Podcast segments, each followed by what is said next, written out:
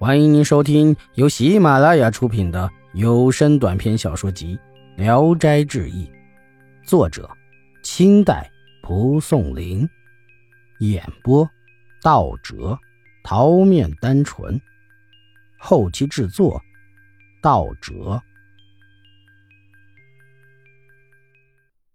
乔生便向他打听连城在哪儿，顾生领着他串了很多地方。最后才发现，连城和一个穿白衣服的女郎眼泪婆娑的坐在一条走廊的一角。连城看见乔生，急忙起身，像是喜出望外，略微问了问他是怎么来的。乔生说：“你死了，我怎敢偷生在世上？”连城听了，哭着说：“我这样一个忘恩负义的人，你还不唾弃我，又以身殉死干什么？”我今生今世不能跟你了，来生我一定嫁给你。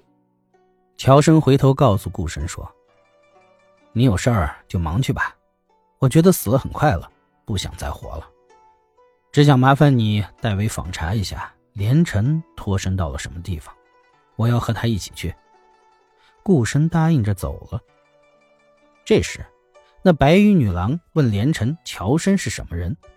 连城便向他讲述了往事，女郎听了，像压抑不住心中的悲伤。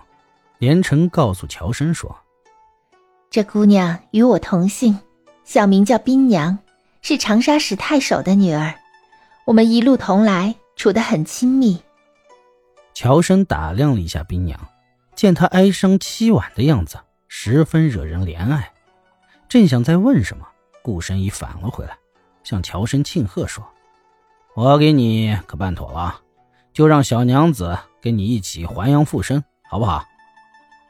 两人听了都很欢喜，正想拜别顾生，冰娘大哭着说：“ 姐姐走了，我去哪里？恳求您可怜可怜，救救我！我就是给您当仆人也愿意。”连城心里难过，想不出办法，就和乔生商量。乔生转而哀求顾生帮忙，顾生很是为难，一口咬定说不好办。乔生执意恳求，顾生才无可奈何地说：“哎呀，我去胡乱试试看吧。”去了有一顿饭的功夫，便回来了，连连摆手说：“怎么样？我实在无能为力了。”冰娘听说，哀哀的啼哭着，依在连城的胳膊下恋恋不舍，恐怕他马上就走了。三人相对无言，一筹莫展。再看看冰娘那愁苦凄伤的样子，真让人心里发酸。顾生愤然而起，说：“哎，你们带着冰娘一起走吧，真有罪责，我豁上这条命，一人承担了。”冰娘听了，才高兴起来，跟着乔生一块儿出去。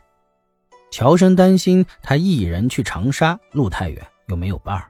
冰娘说：“我想跟你们走。”不愿回去了，乔生说：“你太傻了，不回去，见不着你的尸身，怎么能还阳呢？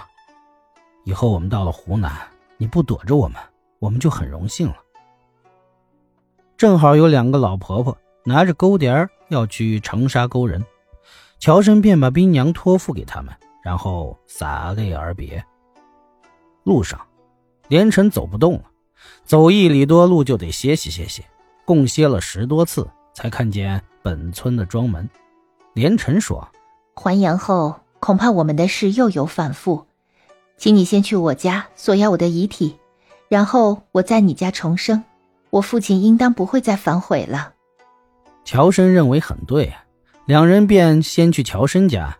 连城战战兢兢的，像走不动了。乔生站住，等着他。连城说：“我走到这里。”禁不住浑身发抖，六神无主，真担心我们的心愿实现不了。我们还得好好再商量商量，不然我活了后可就又身不由己了。两人互相搀扶着进入了一间厢房中，过了很久，谁也没说话。连城忽然笑着说：“你厌恶我吗？”乔生惊讶的询问：“这是什么意思？”连城害羞的说：“恐怕。”我们的事不成，那时就太辜负你了。请让我先以鬼身报答你吧。乔生大喜，两人极尽欢爱。因为不敢急忙还身，两人徘徊不决，在厢房中一直待了三天。连城说：“俗话说，丑媳妇终得见公婆，老是在这里忧愁担心，终究不是长久之计。”催促乔生快去还阳。乔生一走到灵堂，猛然苏醒过来，家人非常惊异，给他喝了些汤水。乔生便派人去请石举人来，请求得到连城的尸身。说自己能让他复活，石举人大喜呀，听从了他的话。刚把连城抬进乔生家，一看，连城果然也已经活了。连城告诉父亲说：“女儿已把自己许给乔郎了，再没回去的道理。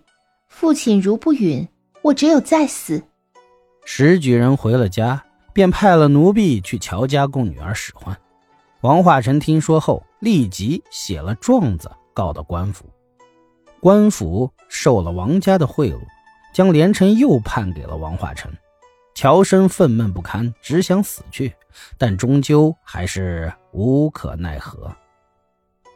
连城到了王家，气愤愤的不吃饭，只求快死。看屋里没人，便把袋子悬到房梁上上了吊。被人救下后，隔了一天。病得越重，眼看就要死了。王化成害怕，把他送回了娘家。石举人又把他抬到乔生家。王化成听说后也没有办法，只得作罢了。连城病好后，常常思念冰娘，想派个人捎信儿去，就便探望他。因为路太远，很难前去。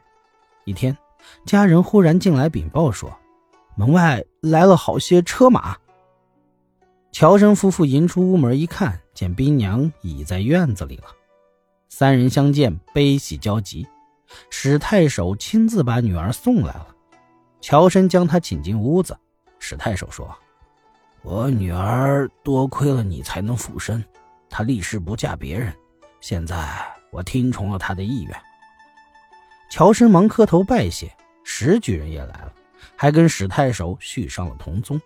乔生明年。自大年，易史是说，嫣然一笑的相知，于是以身相许。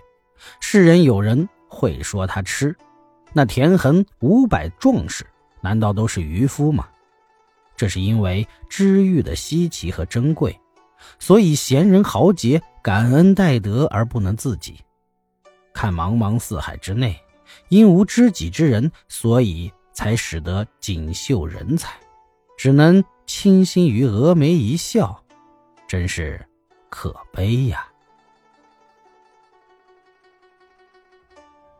本集演播到此结束，谢谢大家的收听，喜欢请点赞、评论、订阅一下。